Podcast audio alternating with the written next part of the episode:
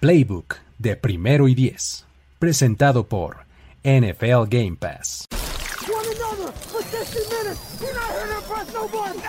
Tenemos la estrategia, tenemos las jugadas, tenemos los imponderables, tenemos las lesiones, tenemos los rumores, tenemos la información, tenemos la experiencia, tenemos set de fútbol americano. Tenemos todo lo que necesitas saber semana a semana. Playbook, Playbook, de primero y diez. El análisis previo más profundo de la NFL con nuestro profesional grupo de expertos Luis Obregón, Jorge Tinajero y Antonio Sempere. Playbook, ¿tenemos tu atención?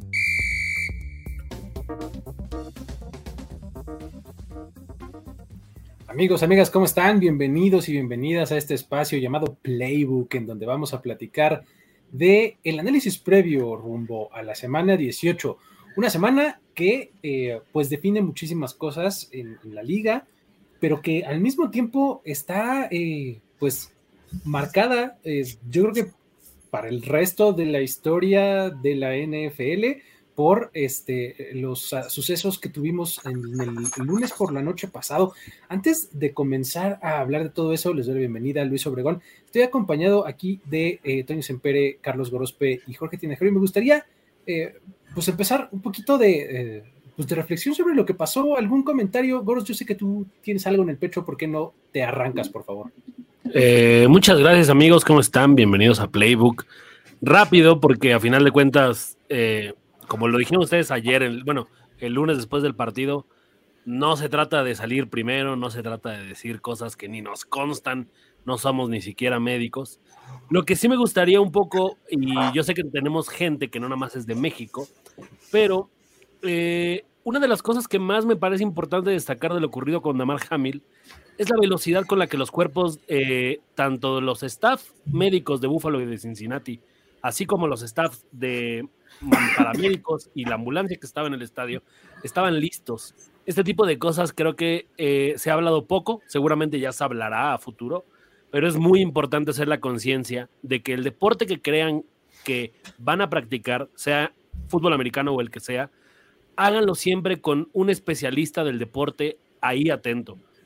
Eh, creo que aquí cualquiera de nosotros jugó, vio, tiene un amigo, un, un, familiar que ha jugado americano. Vean cuántas veces hay un paramédico disponible en estos campos, eh, ya sea la UNAM, ya sea los aztecas de la UDLA, los borregos. Siempre pensemos en que lo peor está a un mal golpe, como le pasó a Damar Hamlin. Afortunadamente, y digo afortunadamente porque todos confiamos en que vaya a estar bien, que vaya a regresar eh, y que vaya a salir con vida de esto, los cuerpos médicos fueron los que lo salvaron, eh, eh, básicamente lo resucitaron. Entonces es muy importante que, que hagamos conciencia y que no nada más invirtamos de repente como fanáticos del deporte, que si nuestro fantasy, que si nuestro quiniela, que si todo. Pongamos tal vez un poco de atención a cuando vayamos a ver un espectáculo deportivo de gente amateur sobre todo, ese es mi comentario más que nada, ver si las condiciones para que para la práctica de ese deporte estén ahí. Sé que es complicado, sé que a veces, digo, somos el país número uno en automedicarnos, ¿no? Pero hagamos un poquito de conciencia de lo importante que es que un especialista de la salud esté ahí disponible para cualquier cosa que, que nos pueda pasar, que ojalá y pues a nadie le tenga que pasar o, o vivir por esto. Solamente eso, lo demás pues creo que ya ya está dicho. Perfecto. Toño, ¿algo que agregar, comentar, aportar sobre el caso? Puf, este, pues nada más ese, esa breve reflexión de, cómo pueden cambiar las cosas en un chasquido de dedos, ¿no?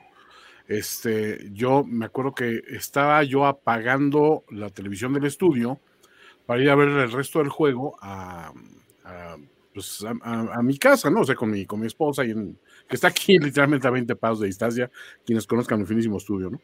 Este, del otro lado del jardín. Entonces, este, pues apagué todo y en ese momento yo le llamé a mi papá, estábamos platicando algunas cosas, ya no acabé de irme hacia el estudio, ya tenía la batería apagada y me dice, oye, pero hay un juego, ¿no? Este, me estaban diciendo, me tardé como unos cinco minutos en estar platicando con él y este, le dije, sí, hay, hoy juegan los Bills y los, este, y los Bengals, es un juegazo, entonces por favor ponle en ese momento.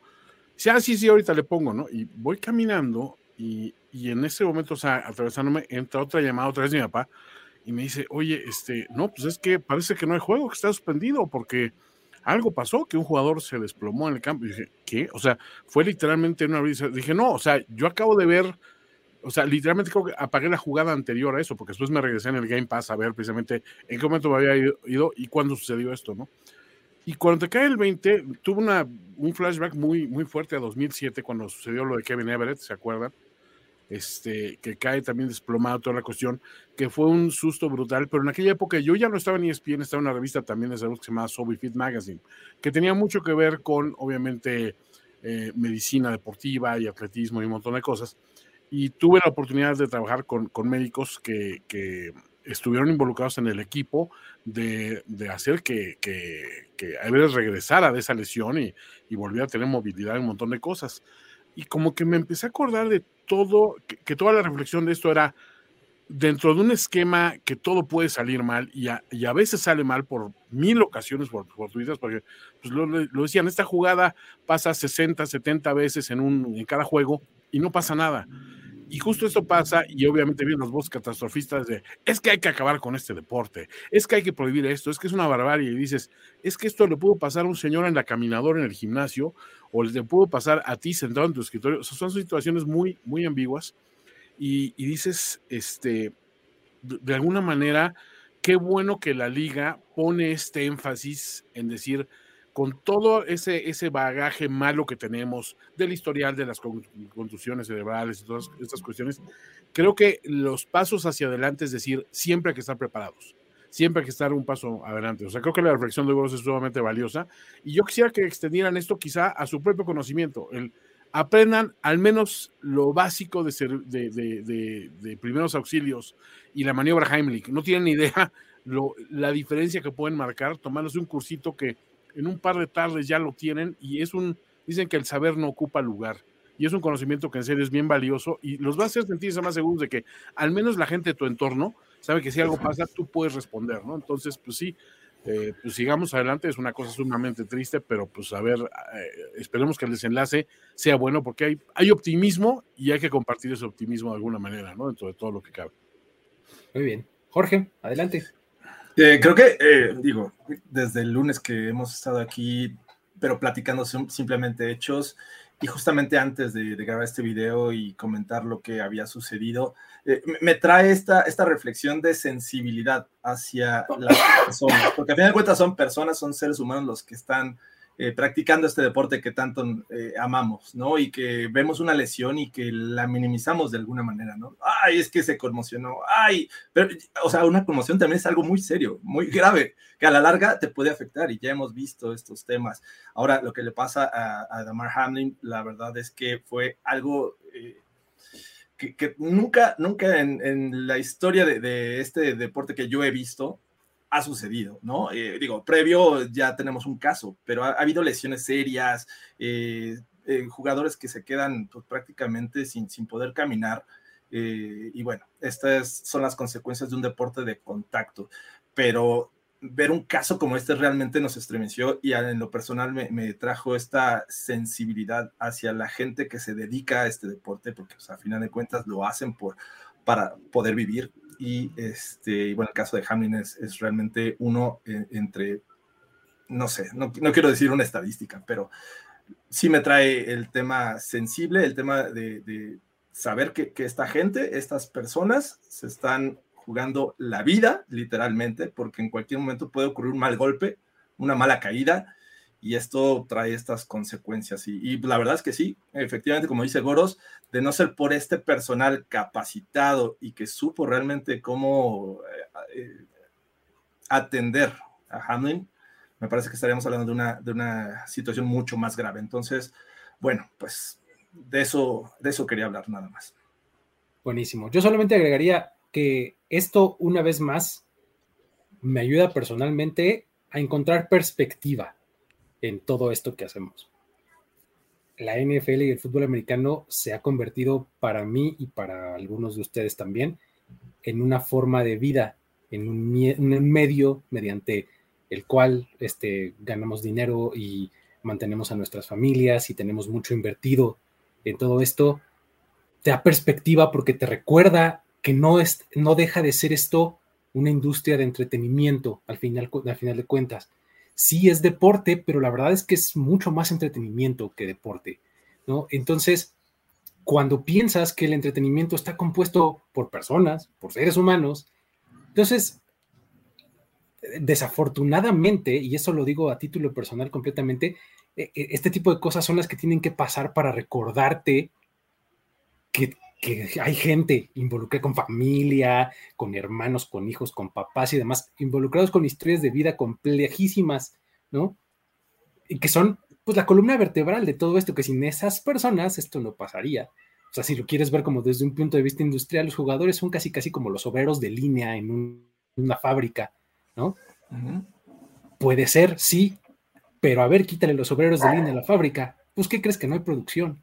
¿No? Entonces, eso es lo que a mí me hace, lo que yo más rescato de todo esto es, eh, es perspectiva a final de cuentas, es la, eh, si queremos verlo de esa manera, como que es la base de la pirámide, pero es la que es la base. O sea, si tú le quitas la base a lo que sea, se cae.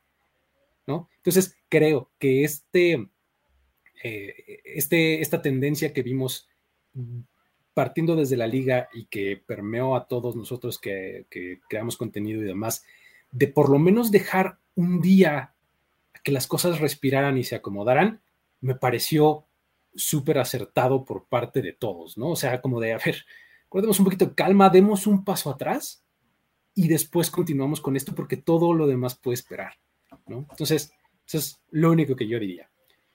Con esto, eh, tratemos de cambiar un poquito el tono, ¿no? Y este, vayamos eh, directo hacia la semana 18, que, insisto, nos trae muy, muy buenas, eh, muy buenas cosas, buenos partidos y partidos muy importantes a final de cuentas. Eh, ¿Quieren datos o nada? No. O sea, es que creo que la, semana 18 la deberíamos de bautizar como el Harpasmageddon, güey, o algo así. el Harpasmageddon, bien. A ver, es que. Además, hay, otro, hay otra cosa. O sea, este programa no da datos, da obregoides. Obregoides. obregoides. Ahí les va, ahí les van algunos. Hay dos, estos están obvios. Hay dos lugares disponibles en la AFC. Este, uno de ellos es el 4, que van a estar disputándose dos equipos, los Jacksonville Jaguars y los Tennessee Titans. Otro es el 7, que se lo van a estar disputando entre tres equipos. New England, Pittsburgh y Miami están. Ah, bueno, incluso Jacksonville podría meterse a esa pelea. entendemos cómo. ¿Sale? En la NFC solamente hay un lugar disponible, que es el 7. Ese se lo van a disputar entre tres: Green Bay, Detroit y Seattle.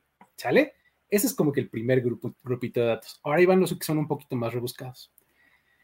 Desde 1933, que se juegan playoffs en la NFL, y hasta 2021, ningún equipo ha calificado a playoffs de estar, después de estar cuatro juegos por debajo de punto 500 en victorias. Okay. Este año hay cuatro equipos que podrían lograrlo. Jacksonville estuvo primero 2-6, luego 3-7 y luego 4-8 en diferentes momentos de la temporada. Podrían meterse a playoffs. Pittsburgh estuvo 2-6 y 3-7 en diferentes momentos de la temporada. Detroit estuvo 1-6 al inicio del año. Y Green Bay estuvo 4-8 después de Thanksgiving. O sea, esos cuatro equipos, después de estar cuatro juegos por detrás del balance perfecto, podrían estarse metiendo a postemporada. Ahora, ningún equipo, ese fue otro, ahí les va uno, diferente. Ningún equipo que haya calificado a playoffs necesitando ayuda en la última semana para calificarse, ha llegado o ganado al Super Bowl, el ganar el Super Bowl en la historia, ¿no? Solamente cuatro equipos han calificado a playoffs en la última semana, pero controlando su destino y han ganado el Super Bowl ese mismo año. Agiten sus toallas. Todos ganaron. Agiten sus veladoras. es que uno fueron los Steelers de 2005, ¿no? 2005 los Steelers. 1980 los Raiders. Los Packers de 2010 también lo hicieron y los Giants de 2011. Esos son los cuatro equipos que se calificaron en la última semana, pero con juegos de win and get in. O sea, no necesitaban ayuda de nadie. ¿no? Entonces. Les voy a aplicar un Everybody but the Center. Buenos y naranjas jarpaces. Buenos y naranjas. Muy bien. Antes de empezar a platicar de los partidos, nada más quiero recordarles, amigos, que este programa es, patrocinado por NFL Game Pass, está presentado por ellos. Ya saben que ustedes pueden ir, dar clic en el link que aquí tenemos para ustedes y eh, pueden eh, suscribirse a este gran servicio en el que ustedes pueden ver todos los partidos de forma eh, en vivo o diferida, en este extractos, en resúmenes y demás. Y para el off-season es valiosísimo este, este servicio porque tienen ahí el draft, tienen NFL Network todo el día, tienen toda la biblioteca de NFL Films. Entonces, es un gran producto. Aquí una buena pregunta de, de, Edwin Adonai que dice: ¿Qué ropa interior tengo que usar para que mi equipo califique a playoffs? pregunta de 31 de diciembre. Me, parece que, era una pregunta bastante acertada. Yo sí me puse mi tanga roja con azul. No, no, no. No voy a dejar que, tengan esa, eso en la mente. Así que empecemos con los pases, Luis. Venga, por favor. A ver, vamos a intentar hacer que esto fluya de la manera más natural posible.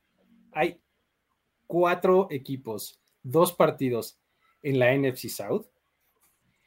Que Dios mío, a ver, esta división podría no jugar semana 18 y no importaría. No pasa nada. No pasa nada. O sea, Carolina va a enfrentar a New Orleans. Ambos equipos están eliminados y básicamente lo que están jugando es un pick en el draft por, en el top 10, ¿no? Básicamente. O sea, y bueno, si New Orleans pierde el pick de top 10, es para Filadelfia, porque se los cambiaron el, año pasado, ¿no? Entonces, el partido no tiene ninguna relevancia ni nada. El otro es los Tampa Bay Buccaneers y los Atlanta Falcons. En Atlanta, Tampa Bay ya es campeón del sur de la americana, está fijo en el seed número 4, no pasa nada si Tom Brady se queda en la playa o donde sea. O sea, no hay diferencia y los Atlanta Falcons pues eh, tampoco están peleando por nada, están eliminados. Entonces, ahí están esos dos partidos de los cuales francamente ni siquiera vamos a hablar. Luego, el tercero de ellos está en el sur de la americana. Houston Texans en Indianapolis Colts. Aquí, lo más importante de todo es el pick número uno del draft. Los Texans, de ganar este partido, están en riesgo de perder el pick número uno en el draft. Esos son los stakes de este partido. Se acabó. Exacto. Si quieren a Bryce Young, tienen que perder. Ahora, voy a ser claro y, quiero que la gente eh, castigue con algo porque Jorge Tinajero no tiene en, a sus espaldas a Jeff Saturday. ¿Dije, ¿Dije todos los del año o todos los de la temporada? Dije toda la temporada, Porque el año no me vengas con tecnicismos, Jorge. ¿Dónde está Jeff Saturday atrás de ti? Lo, tenía como, este, eh, ya iba a decir manifestante, como peregrino en el pecho. Por favor, es, la, es el último Jeff Saturday que, vas que vamos a ver, porque ya después de hoy lo en muchos años. Pero no dejé de, notar, No dejé de notar que no estaba Jeff Saturday a tu espalda, Jorge Tinajero. Así que por favor. En un minuto. Muy bien, va a ser la, instalación pertinente y ahorita regresa. Eh, después de, estos partidos que francamente no, no ameritan mayor discusión, vamos a platicar de uno que sí la amerita quedándonos en el sur de la americana. Como ven, vamos a ir recorriendo división por división. El sur de la americana nos presenta uno de los partidos más interesantes que es el de Tennessee contra Jacksonville, que ya les decía yo que es eh, el partido por el campeonato divisional. El que gana se lleva el sur de la americana y se queda en el seed número 4. Esta sería la tercera ocasión que los Tennessee Titans quedaran campeones de esa división si así lo hacen, ¿no? si lo consiguen. Ya regresó Jorge y tiene así Jeff detrás. Muy bien. Muy bien, gracias Jorge. Eh, que, hablando de este juego, a ver. Ah, no sé, nunca he entendido por qué la NFL de repente hace este tipo de cosas. Estás hablando que el ganador de este juego uno tiene un día más de descanso que su rival, porque seguramente su rival saldrá del Bengals contra Ravens. Quiero pensar que el que pierde ese juego se queda como el quinto lugar y pasa a jugar o a Tennessee o a, o a, o a Jacksonville. Exacto, además de lo, o sea, ellos van de visitantes, este, el que gane Exacto. está de local con un día más de ventaja. Y, y no solo eso, o sea, estás hablando que tienen un partido, te- o sea, pero brutal, tanto Bengals como Ravens van a tener un juego muy complicado como que para que tu premio sea ir a Jacksonville si pierdes o ir a Tennessee contra esa defensiva que pues a ver si Mike Bravel ya, de, ya se acuerda que está entrenando. güey. Ahora, de aquí hay una posibilidad de que si los, Ja- Ja- los Jaguars eh, pierden, todavía podrían meterse a playoffs. Podrían meterse como el sembrado número 7. Si ellos pierden, pero Miami, New England y Pittsburgh también pierden, entonces los que pasan son los Jaguars. Jaguars. Y tendríamos un festival de dos equipos de la AFC South en playoffs. Imagínense eso, amigos. Qué brutalidad. Imagínate darnos dos. No, está, está muy difícil, ¿no? O sea, Sí, es castigo eso, ¿no? Es- Que, ¿Cómo ven que este creo que por amigos? eso, creo que por eso un poco los Jaguars sí se tomaron en serio ese juego contra los Texans, cosa que no hicieron los Titans. Lo- Los Jaguars van y despedazan a los Texans y entonces dicen, hasta en una de esas, miren, si el año pasado Pittsburgh se metió de la forma en la que se metió, ya nada es imposible en esta NFL. güey. ¿Cómo ven el partido, amigos? Toño, ¿qué, qué, qué anticipas de este juego? Anticipo una dosis exhaustiva de R. Henry, que es lo único que tienen los Titans. Y, y que es una oportunidad muy, muy fuerte realmente para, para la franquicia en sí. De, o sea, después de tantos años de sequía, porque recuerdo, creo que los Titans son, digo, los Jaguars realmente no son relevantes desde la Minshumania un poco.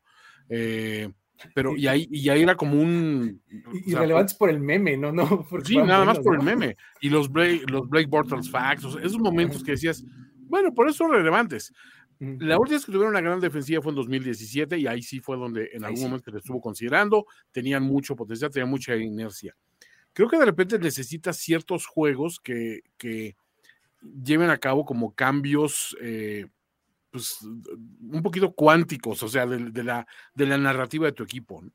Parece mentira, pero que estos Jaguars, después de venir como, como venían de, de capa caída y después de, de estar tres veces, o sea, con, con récord de inferior a- a 500, este, tengan la oportunidad de meterse, o sea, dices, güey, o sea, no está, son esas cosas que sí te pueden cambiar la cara de una franquicia, porque entonces volteas a ver y dices, a ver, espérame, ya acumulamos este talento joven y tenemos eh, de alguna manera pues espacio en el salary cap y ya vimos que el rival no es invencible y pues tienes un coreback en torno a quien puedes construir después de, de ponerlo en duda un par de años y tienes este a un, corredor que a lo mejor ya aprendió a cuidar el balón y, a- hacer algo más, tienes un par de buenas selecciones jóvenes en la defensiva, tienes eh, receptores dinámicos, o sea, cuando tienes las hechuras de eso necesitas una victoria de contundencia y este puede ser el momento. O sea, es- esas oportunidades que si las saben aprovechar, cambia automáticamente la narrativa para este equipo, porque al año que viene dices, ah, es que esos güeyes vienen, vienen así. Yo tengo un equipo así en cada conferencia, uno para mí son los Jaguars y el otro son los Falcons. O sea, siento que tienen un poquito los ingredientes en común. Y dices, tienen el, el potencial de despegar algo, algo muy chingón. Entonces, pues veo, veo que hay posibilidades porque el otro rival es unidimensional. Sí, totalmente. ¿Cómo lo ven, amigos? Jorge. Todo cambió desde, hablando de, de tangas eh, rojas y azules, eh, la tanga de la mascota de los Jaguars. Creo que Jackson DeVille, por favor. Jackson DeVille fue el parteaguas de que estos Jaguars cambiaran el rostro. No, la, realidad es que eh, sí, esto, este equipo empezó a verse distinto, todos lo dábamos por muerto. Trevor Lawrence empezó a jugar mejor. Hay que decirlo, Travis Etienne se está volviendo en este jugador que todos nos quejamos el draft pasado de haberlo seleccionado. Dijimos, ¿para qué necesitas, para qué quieres juntar esta parejita Travis Etienne y Trevor Lawrence? Bueno, ya estamos viendo la efectividad. Tiene un una aceleración de repente cuando ve un hueco. Uh, es bajito, pero creo que esa aceleración le ayuda a evitar muchas tacleadas. Eh, lo está haciendo muy bien. Me gusta cómo, cómo se ha integrado Travis Etienne en esta ofensiva. Y la defensiva, de alguna u otra forma, sin grandes nombres, me parece que hace un buen trabajo. ¿no? El otro Josh Allen ahí, estaba, ahí está presente. Así es que eh, en conjunto me parece que tardó un poco lo que esperaba de Doug Peterson, que le diera un cambio a esta franquicia y decían, bueno, va a tardar a lo mejor una temporada, pero creo que aprovecharon muy bien ese juego contra los Jaguars. La verdad es que todos los dábamos también por perdido y bueno, de alguna manera regresaron en el juego, lo ganaron y creo que van a enfrentar a, una de las peores versiones de los Titans en, mucho tiempo, ¿no? Joshua Dobbs va a ser el coreback, Derek Henry, eh, no sabemos, me parece que lo están forzando porque obviamente lo necesitan para ganar y aunque a esta defensiva le cuesta trabajo eh, detener el juego aéreo y creo que ahí es el tema con la ofensiva de los Jaguars porque por tierra me parece que son muy buenos, pero por aire ahí es donde empiezan a, empiezan bien, pero se empiezan a aflojar. Entonces, creo que los Jaguars tienen amplias posibilidades de llevarse este juego por todas estas situaciones que también atraviesan los Titans. No, no veo mucho argumento a favor de los Titans, salvo ese, que justo cuando más los ninguneas, justo cuando más dices, este equipo ya no trae nada, ya denlos por muerto, Mike Breville y los Titans parece que viven de eso se crecen ante ese castigo y ante ese eh, menosprecio por parte de los analistas y de la gente que creemos o nos gusta la NFL y de repente dan el juego de la temporada. No deja de ser un partido divisional, lo cual evidentemente trae ahí su carga de un poco eh, más cerrado de lo que esperamos. Ahora, creo que es la primera vez, y eso me va a gustar mucho, es la primera vez que vamos a ver a Trevor Lawrence en un momento de, apremio de verdad, de donde todos los reflectores van a estar sobre él y donde es como de a ver si es tan bueno, a ver si tiene este tipo de situaciones donde de repente el partido se complique o, el partido esté cerrado y él tenga que hacer lo suficiente para ganarlo. Es evidente que en otros partidos lo ha vivido, pero no en esta magnitud. Es un juego de playoffs. Quiero ver si Trevor Lawrence está listo para un juego de playoffs donde todo está sobre ti en horario estelar, donde toda la gente está viendo, donde de repente pasa, ¿no? O sea, eh, vamos a poner este escenario. Derek Henry se escapa 70 yardas en la primera serie y de repente todos los aficionados empiezan a voltear a ver con cara de, no mames, a ver si no nos sacan el juego y entonces toda esa tensión empieza a permear en el equipo. Quiero ver, me, gusta ver eh, esa versión de, de Trevor Lawrence en un momento de presión extrema como la que es la que viven los jugadores cuando están a punto o en playoffs. ¿Sabes a qué me recuerda mucho esto, este escenario que acabas de poner, Gross? 2019, final de la NCAA, LSU contra Clemson. El equipo histórico de LSU de Joe Burrow, Jamar Chase, Justin Jefferson, etcétera, contra Clemson de Trevor, Lawrence, T. Higgins, Travis etcétera. Travis Etienne, exactamente. Y les pasó justo lo que dices. LSU se les fue arriba y Clemson nada más ya no dio una, ¿no? y digo, para escenarios grandes, pues la final de la NCAA también tiene su, encanto. Y mucha gente se fue, se fue, se fue decepcionada de ese juego de Trevor Lawrence. Yo me acuerdo que era la primera vez que todo el mundo veíamos así de, ay, güey, voy a ver qué trae la, la nueva estrella, ¿no? Así como ahora viste a Bryce Young, así como quieres ver al chico de, de Georgia, este se me olvida su nombre, tiene algo con The Ford, este, bueno, el, el coreback de, Georgia que dices, no es tan bueno, pero pues por algo está en el Heisman y de repente desaparecen en los partidos importantes. Vamos a ver si Trevor Lawrence aprendió de ese día. Sí, digo, no es el Super Bowl todavía, este, pero... y no toda su responsabilidad. Y exactamente, ¿no? Entonces, ahora vamos a ver cómo, cómo se presenta en, en, esta ocasión. Me parece que el duelo de coaching también es de lo más interesante, Mike Gravel contra Doc Peterson. Vamos a ver que Doc Peterson es un tipo de mentalidad sumamente orientación ofensiva, ¿no? Gravel exactamente al contrario, defensivo. Entonces me parece que va a estar bastante interesante el planteamiento. Vamos a ver la llave y la contrallave, cómo ajustan y demás. Me parece que los Jacksonville Jaguars se pueden quedar con la victoria. ¿Cómo ven, amigos? ¿Ustedes quién dicen que gana? Voy Jaguars. Yo también creo que ganan los Jaguars. Yo con los jaguares desde que jugaban en Chiapas. Duval. Vámonos Puede pues. ser. Eh, um, Saca tu marimba. Las farmacias del ahorro. Oh, este, este, um, vámonos al oeste de la americana, porque acá hay dos partidos que tienen implicaciones en seeding, no tremendamente grandes, pero bueno, por un lado tenemos a los Chiefs visitando a los Raiders. Aquí los Chiefs van a quedar en uno de los tres primeros lugares. vamos a dejar las especulaciones de si pasa esto y si la liga decide que vamos a dejarlas de lado. Vamos a conformarnos con saber que van a quedar en uno de los primeros tres lugares y una vez que la liga tome las decisiones que tenga que tomar con respecto a los partidos que faltan por jugar, en ese momento hablaremos de ello. Ahorita no nos hagamos bolas con eso. Hablemos del juego. ¿Hay alguna manera de que Jared Stidham repita los actos heroicos? Por supuesto, pregúntale a Toño el pedo en el que lo metió Stidham. Me puso, me puso muy nervioso. Ahora, vamos a ser honestos. O sea, San Francisco tuvo que pagar el precio de, decir, bueno, vamos a conocer a Jared Stidham, no tenemos nada de él, no, no, hay video, no sabemos cómo juega, y ya le dejaron la mesa puesta después de ganar, claro. Este, le dejaron la mesa puesta a Kansas y decir, bueno, este es ¿eh? o sea, ya ahí tienes un, un blueprint de cómo juega, cómo lo protege la línea, en qué momento sale, o sea, cómo, cuáles son sus looks este, con los receptores, o sea, ya tienes una, una especie de idea de, bueno, así juega, ¿no?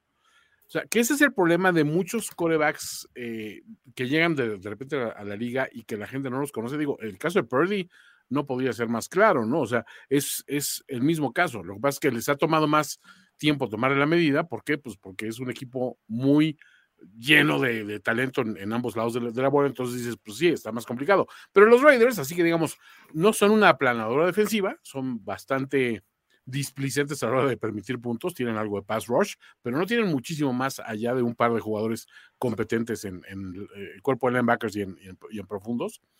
Y por otra parte, eh, sí tienes que decir que los Kansas City Chiefs, en teoría, deberían tener este juego con cierta facilidad, pero yo no lo veo tan fácil para ellos. O sea, los Chiefs no han sido contundentes ni convincentes, sobre todo a la defensiva, los últimos cuatro o cinco juegos. Y hemos visto a Mahomes haciendo muchas jugadas así cute y todo este rollo, pero también arriesgando demasiado el balón, a veces de manera innecesaria o temeraria, y siento que eso les puede jugar a la contra. No, o sea, el, juego se ve dispar, pero no se ve tan, tan, tan cargado de, pues van a ganar los Chiefs tranquilos porque ellos sí tienen algo por qué jugar y los Raiders no. Imagínate la de felicidad que le haría a los Raiders que los Chiefs perdieran el primer sembrado por, por jugar así, ¿no? Sí, sobre todo el nivel de rivalidad. Es la rivalidad del oeste de la americana, ¿no? Los Chiefs y los Raiders desde los 60 empezaron con este, este odio deportivo. Y creo que si nos vamos a las últimas semanas, las versiones que han mostrado los Chiefs, o sea, eh, el, padecer con los Texans, el padecer la semana pasada contra los Broncos, eh, y dices, vas contra unos Raiders que le pusieron este susto a una de las defensivas de la NFL, que parecía que ya tenían controlado el juego y le hicieron un drive de último minuto para empatar el juego. O sea, te habla de, la capacidad que tienen. Los Raiders tienen mucho talento, repito. Ya regresó Darren Waller. Está Hunter Renfro, que por ahí no tuvo grandes estadísticas, pero es un tipo que te puede hacer daño. Y eso súmale Davante Adams y que un Steedham se vio prácticamente sin presión, se vio como si fuera un veterano de muchos, muchos años. Eh, si muestran esta versión, los Raiders en casa y con este combustible que les puede dar la rivalidad, me parece que tienen con qué darle pelea. Del otro lado, eh, es difícil creer que pueda suceder, porque si a Mahomes le dejan dos minutos, cuatro minutos y va perdiendo y tiene esa necesidad. Segundos. 13 segundos es suficiente. Mahomes te va a sacar el juego. Por ese lado, creo que tengo que confiar en los Chiefs, porque aparte están, mm, o sea, quieren recibir todos los playoffs en casa. Entonces, un equipo con necesidad de un lado, el otro ya sin presión, pero con un estilo que nos genera cierta desconfianza, aunque con mucho talento. Me parece que va a ser un juego cerrado por momentos, pero sí lo van a sacar los Chiefs. Creo que, eh, eh, obviando lo que dices, Luis, quitemos un poco esta parte porque pues, ni la liga sabe.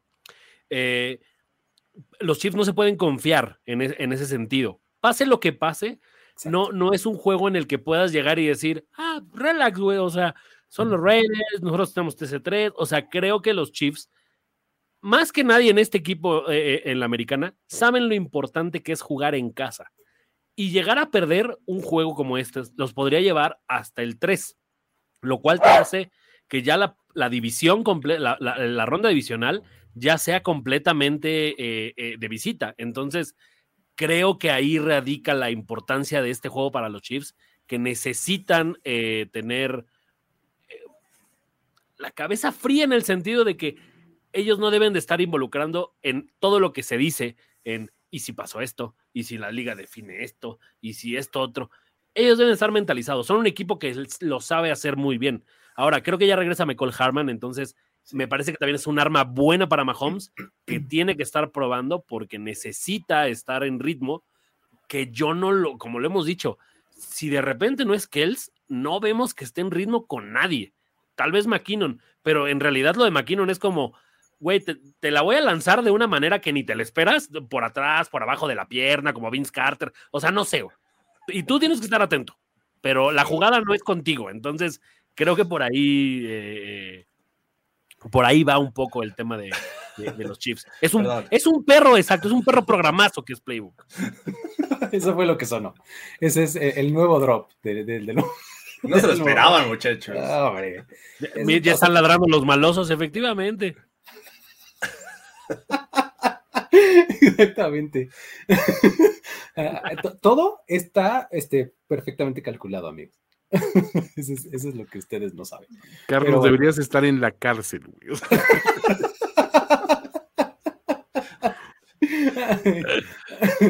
Muy bien.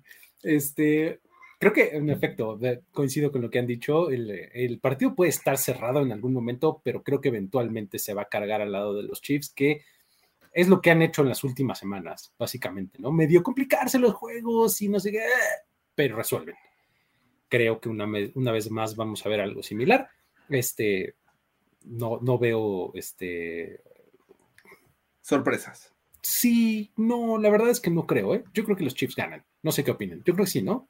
Yo, yo también siento que es la, o sea, contrario a lo que ha pasado a recientes fechas, es la primera vez que se van a enfrentar a una buena ofensiva porque pues sí, eso sí. los, Broncos les complicaron con puntos con una ofensiva que pues, o sea, lo mejor que tienen es a Jeff Sardo de atrás de Jorge. Entonces, eh, por, ahí creo que, puede venir una sorpresa, sin embargo voy a ir con los Chiefs porque pues nunca puedes ir contra Mahomes en ningún partido. En estas instancias. Eh, eh, estaba viendo quién iba a ser el árbitro, pero no, no tiene nada que ver. Este, ganan los Chiefs. Oh. sí. Sí, van a los Chiefs. Muy bien. Perfecto. Siguiente encuentro de la misma división. Los Chargers van a visitar Denver. Aquí lo único que, hay eh, en juego es la posibilidad de que los Chargers avancen hasta el lugar 5 en la AFC, en los playoffs. Alfred ¿no? Eh,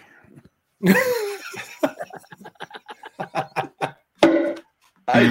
¡Ay! Ese, se, equivocó, Toño, es que con el guante apretó dos botones. Perdón. con el guante. Muy bien. Perfecto. Una vez dicho eso, ¿quién creen que ganen, amigos? Eh, ¿Los Chargers o los Broncos? Chargers. El tema que tengo con este juego es que si los Bengals le ganan a los Ravens, ya no importa lo que pase en este juego para los Chargers. porque incluso es eso, ¿no, Jorge? el juego de los Ravens, por eso no se, no se definía a qué hora iba a ser. Ahora está cerrado, que es a la una de la tarde. Los Chargers van a llegar a este juego sabiendo cómo está el tema. Exacto. Sabiendo qué onda. Exacto. Y ya dijo Staley, depende del resultado, es el personal que voy a presentar para este juego. Entonces, en una de esas eh, se despiden los Broncos con victoria. Solo por eso, ¿eh? Porque creo que, bueno, ya estoy adelantando. ¿Crees que los Broncos tengan con qué parar a Chase Daniel? Se fueron a tiempo extra. Se fueron a tiempo extra con Nathaniel Hackett, te lo recuerdo. Ahora van sin Nathaniel Hackett. Difference maker. Exacto. Yo creo que ganan los Chargers y las situaciones son normales, los Broncos y juegan con el cuarto equipo. mi predicción, los Chargers van a quedar en quinto lugar. Ahí está. Bien, ya está. Listo. Vámonos al que sigue, vámonos a pasar a la AFC North, en donde ya estábamos mencionando este partido, los Ravens y los Bengals van a enfrentarse. Aquí el título divisional está en juego, ¿no? Este, tenemos pendientes de lo que pase con este juego que le falta a Cincinnati y demás, ya veremos qué sucede con él, pero independientemente de todo esto, este partido contra los Ravens no deja de ser un must win para ambos, ¿no? O sea, es toda la diferencia de recibir por lo menos el primer partido en casa o ir de visita en playoffs, ¿no? Entonces, eh, ¿cómo lo ven? ¿Qué, opinan? ¿Qué, anticipan? Hablando un poco de, de facts, ¿ustedes contarían lo que pasó a Bengals como que llegan descansados? O sea, y lo digo porque los Ravens vienen de haber jugado una paliza descomunal en las trincheras contra los Steelers y vi a los Bengals, lo poco que lo, podremos, lo logramos ver, muy físicos. Una defensiva completamente eh, avasalladora en cuanto al golpeo, en cuanto a la técnica de tacleo. Veo a estos Bengals muy bien. No sé si los Ravens estén listos para este tipo de partido después de lo que les pasó la semana pasada. O sea, literal parecía que Greg Roman y, Matt Canada sacaron sus muñequitos de, barro y a estrellarlos así unos contra otros. Creo que los Ravens están, o sea, como un poco pasando por esa situación, además de que no va a jugar la mar. Este y eso ya es también muy complicado para ellos. E, es cierto, Dobbins está en un buen momento y todo, pero no creo que a estos Bengals en este momento les puedas ganar jugando físico. Creo que les tienes que ganar un poco con el talento de jugadores como Mahomes, que te saca jugadas de la chistera, y, ni así han podido los Chiefs ganar estos Bengals, pero no veo a estos Ravens equiparándole la, la onda física a los Bengals. O Lamar Jackson, que por cierto sigue sin practicar. Entonces, eh, concuerdo, creo que voy de, esa, de ese lado, creo que los, los Jaguars, los Bengals es el equipo que mejor está jugando en este momento de estos dos, que los, eh, la ofensiva de los Ravens les ha costado mucho trabajo con Tyler Hunt, se ha encontrado con jugadas y me parece que depende de estos pequeños milagros para hacer puntos, ¿no? Depende también mucho de acercar el balón para que este, Tucker consiga los field goals y la verdad es que no confío mucho en esta ofensiva de, estos, de estos Ravens, que ya ni siquiera en el coaching me puedo basar para decir, bueno, pueden hacer un cambio de estrategia para buscar minimizar lo que son los Bengals, un equipo muy sólido a la ofensiva y sólido a la defensiva. Entonces, e, es, está bien complicado que con juego terrestre estos Ravens puedan sacar el juego como visitantes. Eh, aunque a mí sí me preocupa un poco, eh, no tanto el estado descansado de los Bengals, más bien el estado anímico, porque creo que fue el juego de lunes eh, a los dos equipos, este, fue un, caso en el que debió haberles impactado y en, los reportes decían, la NFL se preocupa también por el estado mental de, de tanto de staff de coaching como de los jugadores. Entonces, es mi única cuestión con estos Bengals, porque si están concentrados, están al 100%, creo que yo no le veo forma de que puedan sacar este juego contra los Ravens.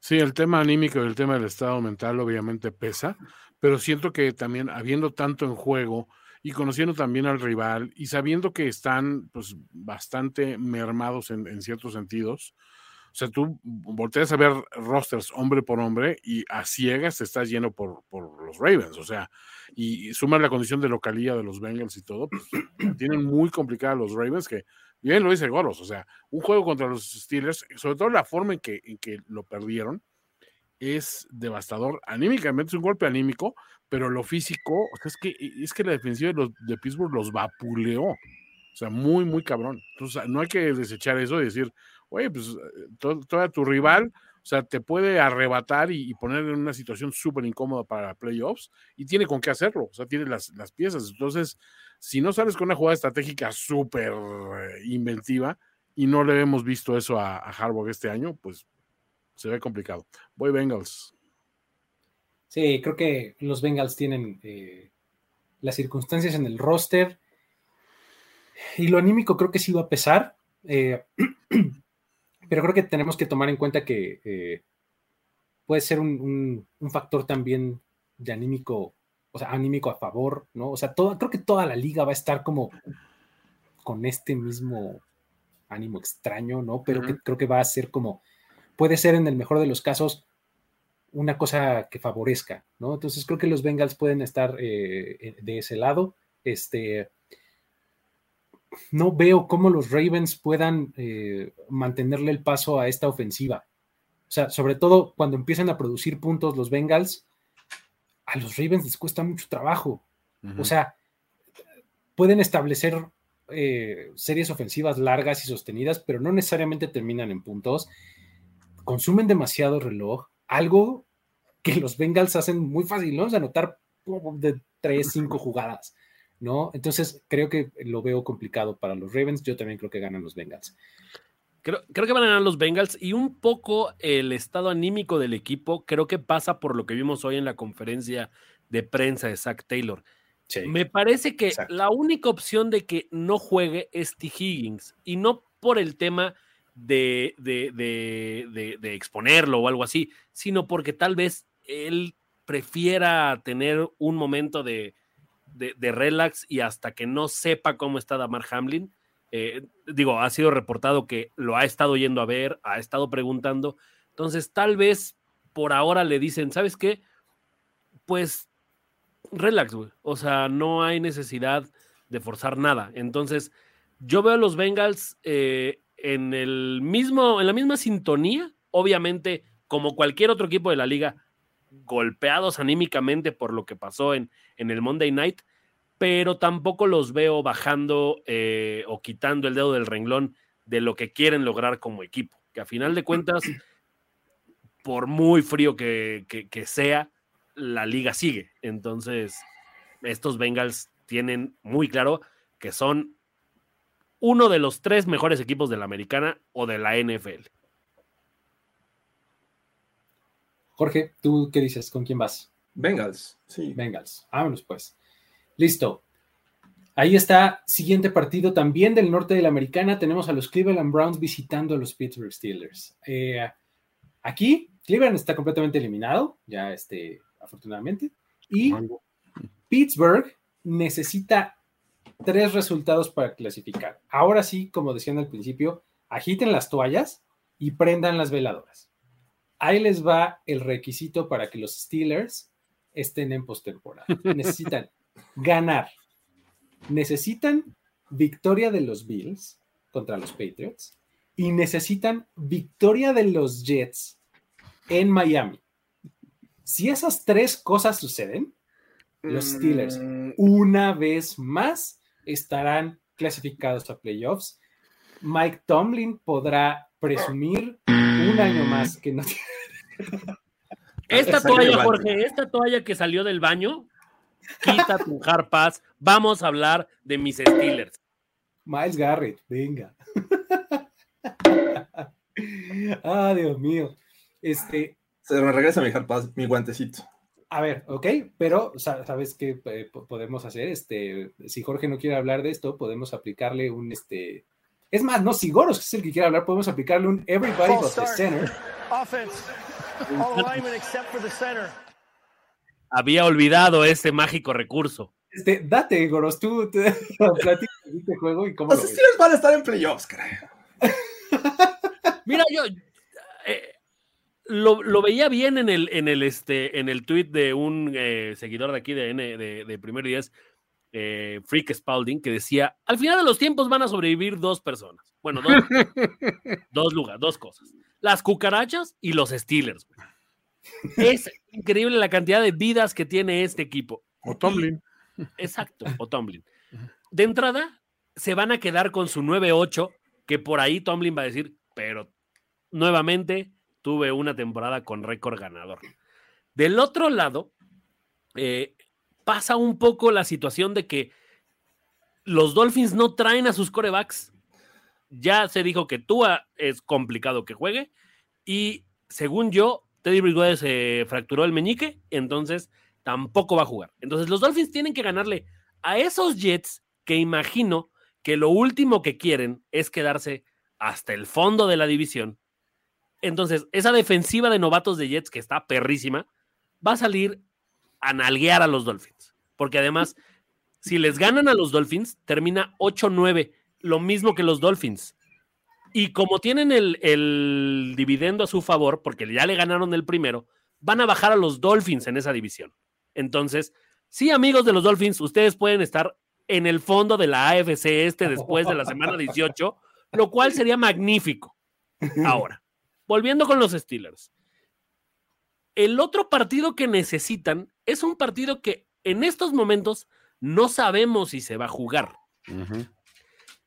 Si se llega a jugar, pongamos el escenario de que se llega a jugar, me parece muy complicado que los Pats venzan a esos Bills en ese estado anímico de querer darle algo, por así decirlo, a su jugador o a su comunidad, como un motivo de gracias por estar con nosotros, gracias por apoyarlo, gracias por estar al pendiente, eh, ojalá haya buenas noticias del lado de Damar Hamlin. Entonces, por ahí me parece complicadísimo que los Pats puedan ganar ese juego. Y del otro lado, no veo a estos Steelers. Es más, si yo fuera el Wango, me, declaro out para este juego, porque TJ Watt va a salir a cobrar, pero así. O sea, neta, yo creo que TJ Watt va a traer en sus My Clothes, My Clits a las, a las, este, a las masajistas. Va a jugar con una cinta atrás con el nombre de cada masajista y la va a ir tachando después de cada sack que le haga el Wango. Así que Amigos, agiten sus toallas. Puedes parpadear dos veces si estás en peligro, Goros. Puedes hacerlo. si te están, si te están este, eh, coercionando para, que hables bien del equipo.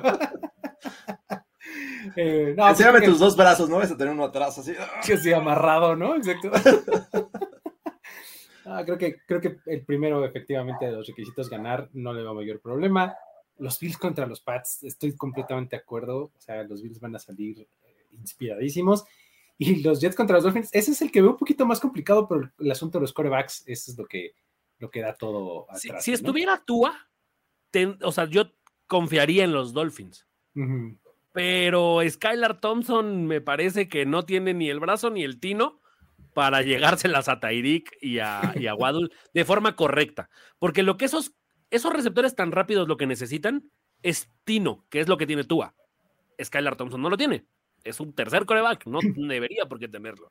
Y de este lado los Steelers, que también lo entiendo así, ellos juegan a la misma hora que Miami. Ellos van a mm, estar sabiendo y monitoreando qué es lo que va a estar pasando en ese juego.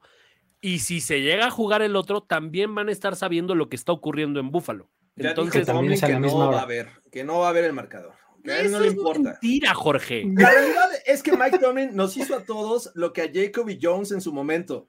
Hacernos así como que, ay, ay como que te estorbo, pero, pero voy no. a perder, ah. pero, ay, no me di cuenta, voy a ganar otra vez. Entonces, así nos la está aplicando Mike Tomlin. Va a ganar una vez más, va a evitar el récord perdedor y se van a dar los, los resultados, caray. Entonces, o, o, como hemos comentado, se da la última oportunidad del año de hacer una Tomlin Special y se dan los resultados que los Steelers necesitan y se alinean los astros perfectamente y de alguna manera Tomlin nos entrega la Tomliña. Eh, exacto, porque para que sea Tomlin Special tiene que pasar primero lo otro. O sea, tienen que ir perdiendo los Dolphins y los Pats.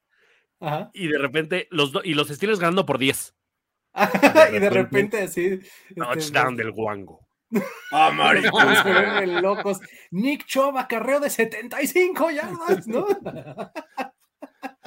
Como en aquellos playoffs, ¿no? Que fue de muchos puntos, ¿te acuerdas? De los Browns. Algo así podría. Pero yo sí creo que ganan los Steelers. Está buenísimo. Yo también creo que ganan los Steelers. ¿Ustedes? ¿Tú, Toño? ¿Tú? ¿O si vas a apostar por la Tomlin Special? Es que un año sin Tomlin Special es como un.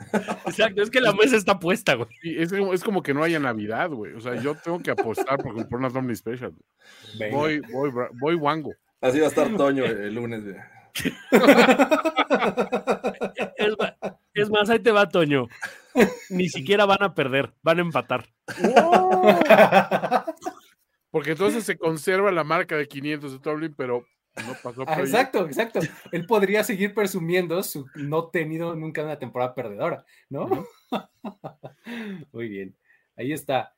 Vámonos entonces ahora sí a los del, a los del este, que ya hemos estado ahí eh, mencionando de manera paralela. Primero los Jets se enfrentan a los Dolphins. no, me, no, refiero primero en orden que vayan a suceder los partidos, pero primero vamos a hablar de ellos. Este, los Jets eh, están de que no van a este, tratar de... Está desinflando el jet. Tuvimos perros, tuvimos...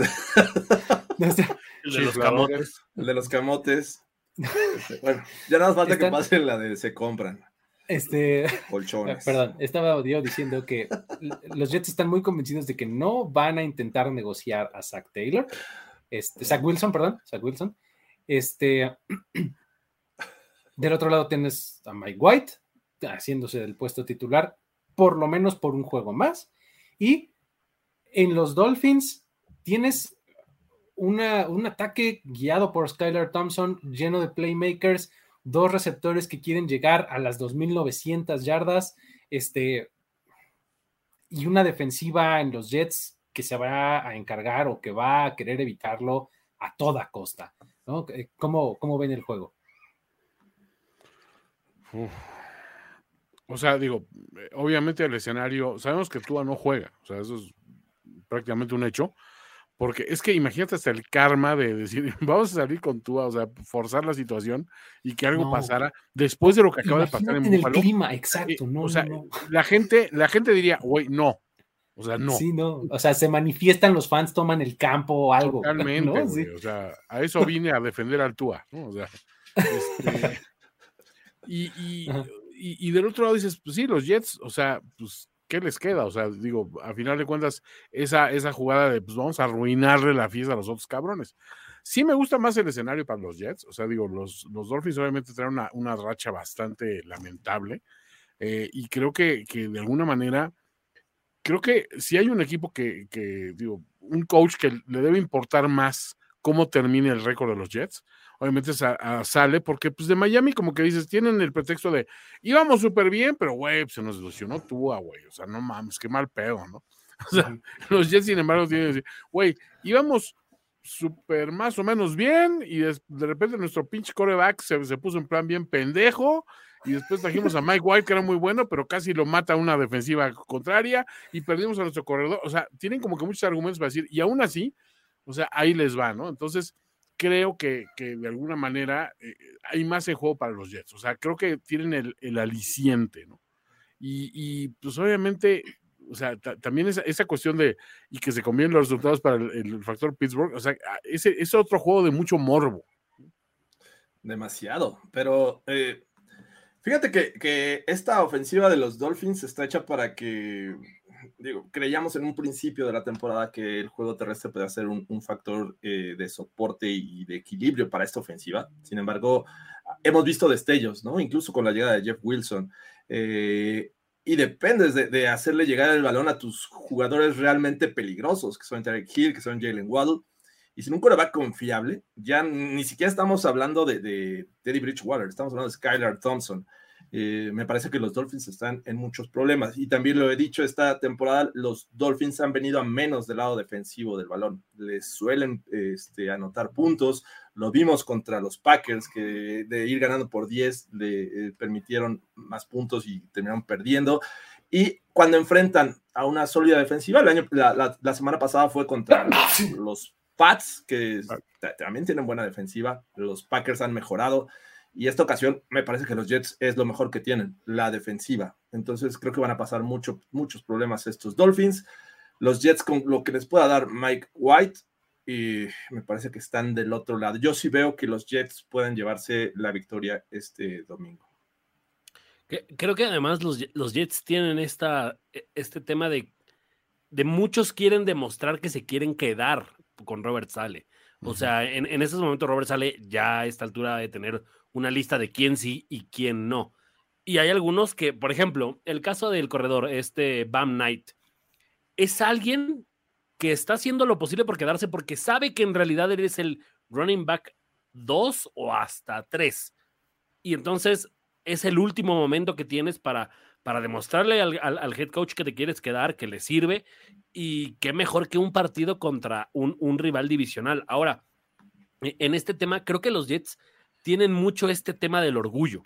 O sea, no, no, no los veo diciendo, bueno, pues vamos a tanguear y todo. O sea, los veo con ganas de decir, yo no voy a ir a playoffs, pero tú tampoco, güey. Y además te voy a mandar al último de la división porque yo no quiero que una de mis mejores temporadas en los últimos 15 años sea otra vez al fondo de la división. Entonces, del otro lado, en cuanto a los corebacks, increíble que Mike White sea el mejor que vayamos a estar pensando en el campo, pero también empiezo a, creer que, vamos a ver el paquete. ¿Cómo se llama el otro coreback de los Jets? El, el, Chris Streveler. Siento que vamos a ver el paquete Streveler. El, heredero de Ryan Fitzpatrick, eh,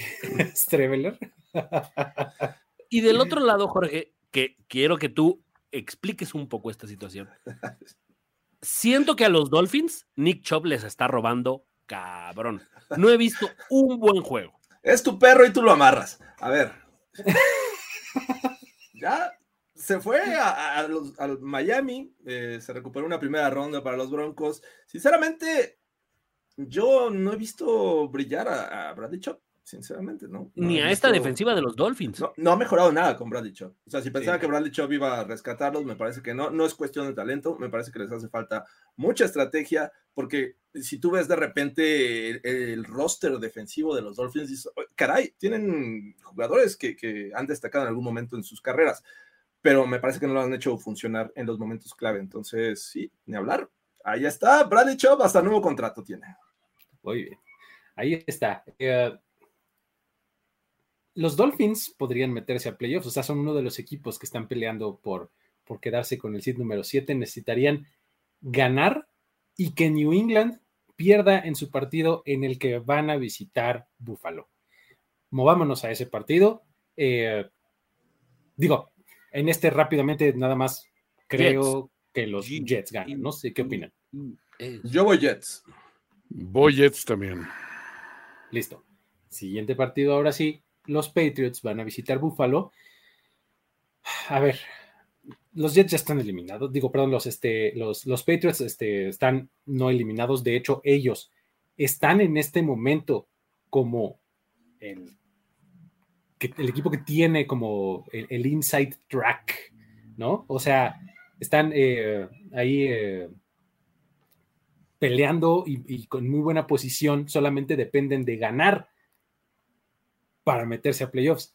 El problema es que el obstáculo que tienen enfrente es los Buffalo Bills, que últimamente pues no han podido franquear ese obstáculo, ¿no? Y eh, en este momento en el que estamos viviendo, principios de 2023, este, pues se ve un poquito más complicado. No sé qué opinen, porque, híjole, además los Bills están con, además del momento emocional que ya platicamos, eh, pues eh, hay que agregarle como si les hiciera falta algo, la motivación deportiva de que pueden quedarse con el seed número uno o, o irse hasta el seed número tres, ¿no? Entonces, eh, es un escenario bastante complicado, ¿no? Para los Pats.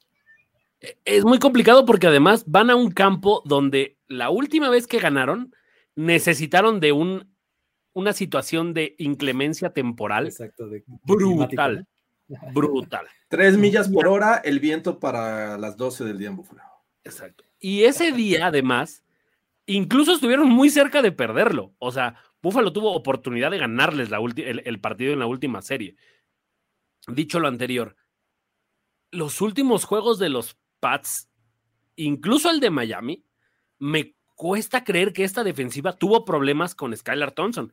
En realidad, lo que ocurrió en el partido de Miami fue esta intercepción que Tyreek Hill no logra corregir, le pega el balón eh, y, le cae el balón al de, al de los Pats, pero Miami les movió la bola. Estos Bills, lo poco que los vimos contra Cincinnati, me queda claro que ya hay un, una confianza absoluta en el juego terrestre. Ya, ya no nada más es eh, la bazuca de Josh Allen.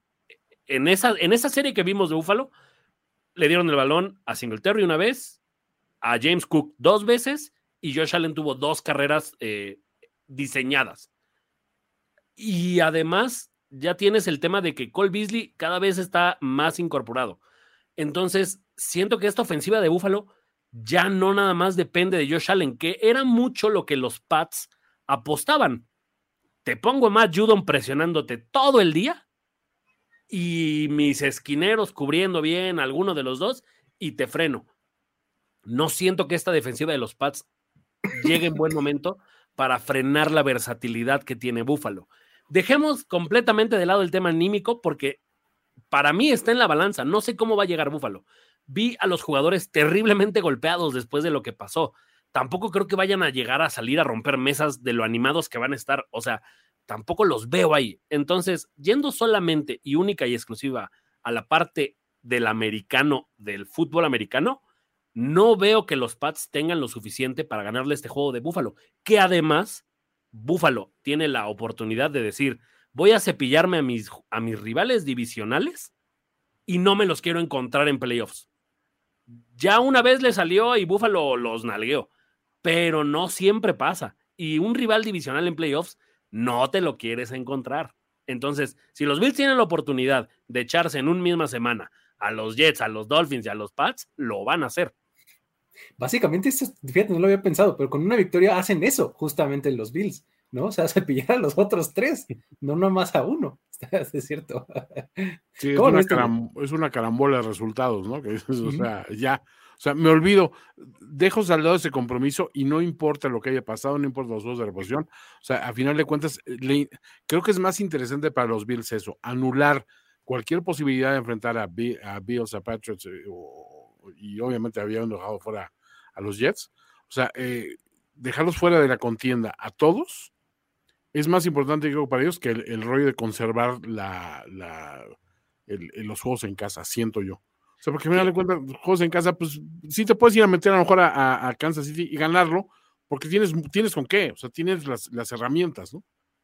Que, de ese lado, perdón, y porque no sabemos, hay incluso algunas situaciones donde dicen, no le cuentes ese partido a Búfalo contra Cincinnati y llévalo a una situación de eh, fortaleza en el, en, el, en el número de victorias y entonces Chiefs, Bengals y Bills van a tener su récord o cómo los vamos a rankear en el playoff vía la cantidad de veces que le ganaron a tal, o sea, Búfalo tampoco se puede dar el lujo de perder ese partido y sí le interesa ganarlo porque donde ya no se haga nada con el Búfalo Cincinnati, le puede beneficiar ganar este partido. Sí, claro. Sí, totalmente. O sea, eh, en, el caso que haya solo 16 juegos que evaluar, pues habrá que irse a todas las posibilidades, ¿no? Desde porcentaje de victorias, eh, fortaleza de calendario, etcétera, para determinar eh, el seeding, exactamente. Entonces, pues ellos tienen que salir a hacer lo propio, ¿no? Que es ganar, a final de cuentas, ¿no? Entonces, sí se ve muy complicado para los Patriots. Jorge, ¿agregar algo? Sí, me parece que mm, si ponemos en la balanza ambos equipos, sin duda creo que los Pats no los veo ganando. Es un equipo que tristemente anota muchos puntos a la ofensiva, eh, comete muchos errores. La defensiva es sólida, pero me parece que no es suficiente para enfrentar a una ofensiva como la de los, los Bills. Y, yo sí creo que, que este tema que está alrededor de los Bills puede ser tomado para positivo. En el fútbol americano necesitas una, una chispita, una chispita que la puedas tomar como positivo, como, como inspiración, como motivación. Y creo que les pasó a los Bills. E, es, ahora, de verdad, si antes, hace dos años decía que este es el año de los Bills, me parece que con esto que acaba de ocurrir, los Bills no tienen otra cosa más que ganar el Super Bowl y, ya tienen esa motivación. Y son un equipo que lo respalda, aparte su, su nivel de fútbol los respalda. O sea, creo que vamos a ver unos Bills diferentes este domingo. Qué bonito. Estamos en ese, ¿eh? Ya me la vendiste. Ah. ya me la vendiste. ¿Cómo lo es, Era, era mi, speech de medio tiempo para alguna ocasión. Para, el aniversario de primero y diez. Eso es. Pero suena que estás pichando una película. Exactamente, sí. Iba a ser un alpachino en este momento. Exactamente. inch by inch. Inch by inch. Ya, ya, ya, por último, del lado de los Pats, honestamente creo que este equipo lo que le urge es dejar de ser mediocre. Y, por, y, por, y, por, y por esa frase me refiero, ser lo suficientemente malo para renovarte como franquicia y otra vez resurgir. Este equipo tiene que dejar de estar en las posiciones 15 del draft, 20, con Belichick tomando decisiones terriblemente cuestionables como GM para volver a ser la franquicia que son. Me, podrán cagar los Pats. Pero estos equipos luego los necesitamos como aficionados en general para que la NFL vuelva a tener como este, esta chispita, este sencillo. O sea, vaya, pongamos el ejemplo. Si Buffalo le gana a los Jaguars, en realidad me da igual que le ganen a los Jaguars la final de campeonato. Amaría que le ganaran a los Pats una final de campeonato, ¿no? Eh, todo el mundo le quiere ganar a los Steelers, a los Cowboys, a los Niners.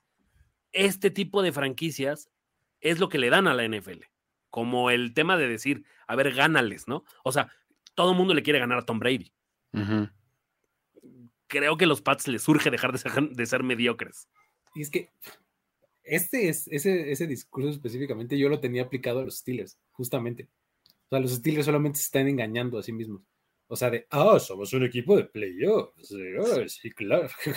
Por favor, o sea, Y van a llegar a playoffs otra vez a ser Juan Antón exhibidos por algún equipo. Gracias por, la, ampliación, la ampliación de equipos de playoffs también. Entonces, mejor ubicar, o sea, es más fácil ubicar tu realidad si no estás en playoffs, de decir, necesito ajustar, necesito reinventarme, que aplica perfecto también para los Patriots, ¿no? Pero bueno, muy bien. Entonces, ¿qué? Buffalo Bills, ¿no? Vámonos con los Bills. Listo. Eh, vámonos a la otra conferencia. La NFC East nos tiene preparados un par de duelos en donde eh, los dos tienen implicaciones de seeding. Eh, los Dallas Cowboys van a enfrentar a los Washington Commanders de visita, a los Washington Commanders ya eliminados, que se acaba de dar la noticia que tendrán como quarterback a Sam Howell. ¿Ah? Lo cual nos hace todavía cuestionar mucho más la decisión de Ron Rivera de haber puesto a Carson Wentz como titular la semana pasada. Pero bueno, creo que nos quedó dos, tres claro que no, tenía idea de que iban a ser este, eliminados, ¿no? Van a ganar los Cowboys, muchachos. Sí. Ah, muy bien. Mi, duda es, ¿van a ganar para ser el uno de la, de, la, de la nacional? Depende, depende. O van a ganar nada más para, pues, por, a ver, el 13-4, o sea. Para, eh, ganar los Cowboys, y si así sucede, ellos pueden todavía quedar en el 1, en el 2 o en el 5, ¿sale? Para quedar en el 5, que es donde están, tendrían que perder de plano este, que es, de acuerdo a lo que estamos diciendo, no, sucederá. Pero si Filadelfia gana, de inmediato ellos se quedan en el 5. ¿Sale? La otra posibilidad es, si ellos ganan y tanto San Francisco como Filadelfia pierden, ellos se van hasta el 1 de la conferencia nacional. Descansan y reciben todos los playoffs en casa. Pueden quedarse en el 2. Si ganan, Filadelfia pierde contra los Giants y San Francisco gana. En ese caso, San Francisco se va al 1 y Dallas se va al 2. ¿Sale? Entonces, siguiente partido. Los Giants visitan Filadelfia. Los Giants están calificados por primera vez desde 2016. Ellos están fijos en su posición número 6 en la NFC. Y están enfrentando a un equipo de Filadelfia que lleva dos derrotas consecutivas por no tener a, Carson Wentz, a este, a este, a Jalen Hurts, y pues todo indica que esta semana regresa, y pues Brian Dable nos dijo, no, pues yo voy a salir a jugar y ganar, ¿no? O sea, sí, yo... Pero no nos dijo cuántas series ofensivas. Entonces, ¿cómo ven este juego, amigos? Me, cuesta trabajo que vamos a ver un, juego eh, a más no poder. Creo que los Giants ya no se pueden mover y caerían en un error si van con todo. ¿Para ganar qué? O sea, no ganas nada. Me parece que lo puedes dejar pasar. Yo sé que es rival divisional, pero tienes que enfocarte en el siguiente juego que puedes enfrentar a los Vikings, puedes enfrentar a los Niners. Eh, esos son los dos. O sea, mejor, venga, descansa, enfócate eh, dale tiempo, sí, tal vez a tus titulares unos, unos dos, tres drives, y con eso estás del otro lado. Y los Eagles, creo que sabemos que, es probable que, con lo que presente eh, con, con Minshew, con Garner Minshew, me parece que podrían sacar el juego. Entonces, yo, yo creo que vamos a ver a Filadelfia ganando, eh, que la el partido pasado me parece que es una lección para ellos, un poco de humildad, eh, porque pues, a final de cuentas les ganaron los Saints, aún con Minshew me parece que era un mejor equipo y no lo lograron, así es que creo que también, o sea, van a ganar su, primer lugar y se van a ir a descansar y le van a dar una semana más a, este Jalen Hurts para restar al 100%. Entonces, no le veo mayor problema. Yo sí creo que los Giants van a descansar jugadores. ¿Cómo lo ves, Toño? No, no se me haría raro que, se diera eso, porque, pues, como bien dices, no vas a arriesgar absolutamente nada. Eh, no está buscando ninguna clase de récord de la liga. Tampoco es como que digas, híjole, es que, o sea, tengo, estoy muy seguro porque si le pasa algo a Daniel Jones, estamos respaldadísimos, ¿no? Por ahí dices, no, güey, o sea. Por Tygoat Taylor. No voy a permitir que en este programa se hable mal de Tygoat Taylor, cabrones. quizá no es tan bueno como creemos. Es el juego de. Es la fiesta de despedida de uno de mis corebacks favoritos en la historia. Lo va a ganar los Giants. no, no, no, le veo cómo. O sea, y, lo que sí debería hacer es una especie de ensayo para la defensiva.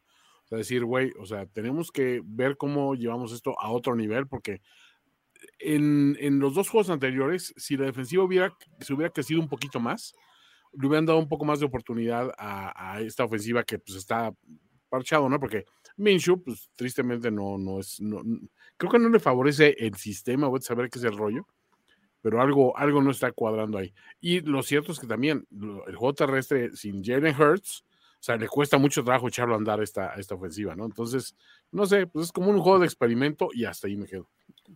Creo que en, en este tipo de juegos, el único que tiene que perder es Filadelfia incluso si gana el juego, pero se ve mal, creo que las dudas van a estar así de, güey, no mames, eran la banca de los Giants y, o sea, en algún punto, que ese es el tema, ganan los Eagles. Vamos a dejarlo que ganen los Eagles. Pero en la ronda divisional van a recibir o a Tampa, o a los Cowboys, o a los Packers, o a los Niners y ya no los veo ganando ese juego.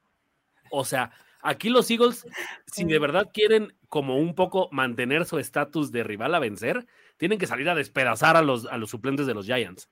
Porque cualquier marcador que no sea por más de 10 puntos de diferencia, las dudas y el, y el factor mental con el que va a llegar este equipo va a ser brutal. Porque sí, creemos que cuando llegue Jalen Hurts va a llegar y los va a rescatar y van a volver a ser este equipo que nos demostraron. Pero también quién sabe cómo regrese Jalen Hurts. O sea, e, es un poco como lo que, lo que yo he visto con Lamar. O sea, viene con el de, no, ya, la próxima semana ya seguro juega. Y no. Y no, no, ya nada más, la que sigue ya empieza a entrenar. Y no. Y con Jalen Hurts ha sido lo mismo. Ya lo querían como apresurar para Nueva Orleans y dijeron no. Y entonces, o sea, siento que de repente por ahí ese tipo de lesiones son más importantes de lo que nos quieren hacer ver. Entonces, creo que los Eagles tienen un chingo que perder en este juego y los Giants no. serían cuatro semanas sin, sin Jalen Hurts. O sea, pues llevan, llevan ya dos. Esta sería la tercera y si ganan, van a tener bye. Entonces serían cuatro, semanas en las que no, que no habría tenido actividad, ¿no? Sí, eh, o sea, es que es un mes sin jugar y cuando juegues vas contra la defensiva de los Packers o la defensiva de los Niners o la de los Cowboys. No mames. Exacto. Entonces, sí está, eh, está complicado. Eh, creo que gana Filadelfia. O sea, yo también creo que gana Filadelfia. Me, parece que, tienen todo, ¿no? Para que, Leía que Garner Minshew es uno de los mejores corebacks en efectividad en jugadas de play action. Entonces, lo que Filadelfia tiene que hacer es establecer el juego terrestre. Obviamente, tienes que, te tienen que comprar que, que va a ser un acarreo para que funcione Garner Minshew. Entonces, me parece que esa es la clave. Eh, e insisto, creo que estos Giants en algún momento del juego se van a relajar. O sea, ya no queremos lesiones, vamos a dejarlo pasar y vamos a enfocarnos en, en viajar a San Francisco o viajar a Minnesota. Jorge, Brian Dable y Tygot Taylor en un mismo partido. Mi niño de hace cinco años lo va a ver así con palomé, así como cuando regresó el Wiri Wiri con José Ramón, así lo voy a ver. Cuando llegó el hooligan a destruir el set. así con, esa misma emoción de niño voy a ver a Tygot Taylor y Brian Dable juntos. Muy bien. Perfecto, vámonos entonces con Filadelfia y vamos a movernos al siguiente partido que también tiene este, eh, este factor común de los primeros tres lugares de la conferencia nacional. La NFC West presenta el duelo entre Arizona Cardinals y San Francisco 49ers. En realidad eso es lo único como interesante de ese partido, ¿no? Espérame, ¿qué vas a hacer, Carlos? Yo no ¿Tienes tengo guante o no tienes guante, guante? Yo, ay, maldita sea, tampoco tengo. este, sí, eso es lo único interesante, creo yo. Va- vamos a ver otra vez, ¿qué? Este, a eh, David Blau o algo así de quarterback de los. Sí, David Blow. Blow. Sí, ¿no? De, de Eh, los Cardinals. Blow. Blau. Sop Bleu. à l'oignon. Ah, so- pronuncia Thibodeau. Eh, ah, ahora Bleu. Bleu. Imagínate un sac de. Thibodeau sobre David Bleu. Sobre David Bleu. No digas sí, di oui. Eh, güey, Qué maravilla. El inspector. ya ah, quiero qué que pase. Un sac de Thibodeau. Vamos a tener que esperar hasta la próxima temporada, amigos. Porque Y Matt Lafleur. Matt Lafleur. Y Matt Lefleur en el sideline. ¿no? Caray, creo que es el cambio de estafeta, ¿no? Se nos va JJ Watt y va a estar el otro lado Nick Bosa. Eh, eh, me parece que son jugadores muy parecidos que pueden, eh, bueno, ya lo vimos, JJ Watt en su carrera, dominar por, por muchos años esta posición e incluso varios defensivos del año. Y creo que Nick Bosa va, va a ser ese, ese siguiente hombre. Así es que yo voy. No, no creo que vaya, vaya a haber sorpresas, así es que La, vez pasada prometieron desmayarlo, ahora prometen dejarlo en silla de ruedas. A ver, Qué horror. Ay, y, y- y creo que quedaron cortos, ¿eh? hijo. Ten Que, cuidado. que solamente que- creo, creo- creo que, que- que así como, como Tomlin eh, anda diciendo que no va a ver el juego, creo que aquí Shanahan sí va a estar viendo de reojo y va a decir, si al medio tiempo lo voy ganando por 30 y ya no tengo forma de moverme, Ajá. afuera todos, o sea, Sí. sí. Descansas a Big Cock Brock. El, el asunto aquí con los Niners es actualmente están en el seed número 2. Ellos pueden quedar como el 1. Y, y aquí tendríamos que cumplir promesas de parte de Jorge Arsenio. ¿no? Pero bueno, este- Mucha suerte, mucha suerte. mucha suerte con eso. Es- ellos son el número 1 si ganan y Filadelfia pierde. Ajá. Eh, en el 2 se quedarían con, eh, um, con victoria de Filadelfia y en el 3 si ellos pierden y tanto Minnesota como Filadelfia ganan. ¿Sale? Entonces están todos ponga soundtrack a esa escena, una canción de Marrano o algo así. el ansioso es la canción que estás pidiendo. Ok.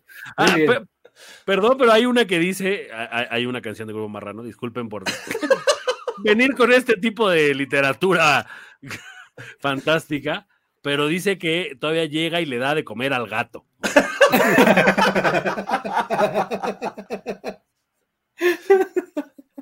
Dios bendito. Sacaron. El Sacalmas 4000. A sacar los 4000, imagínate.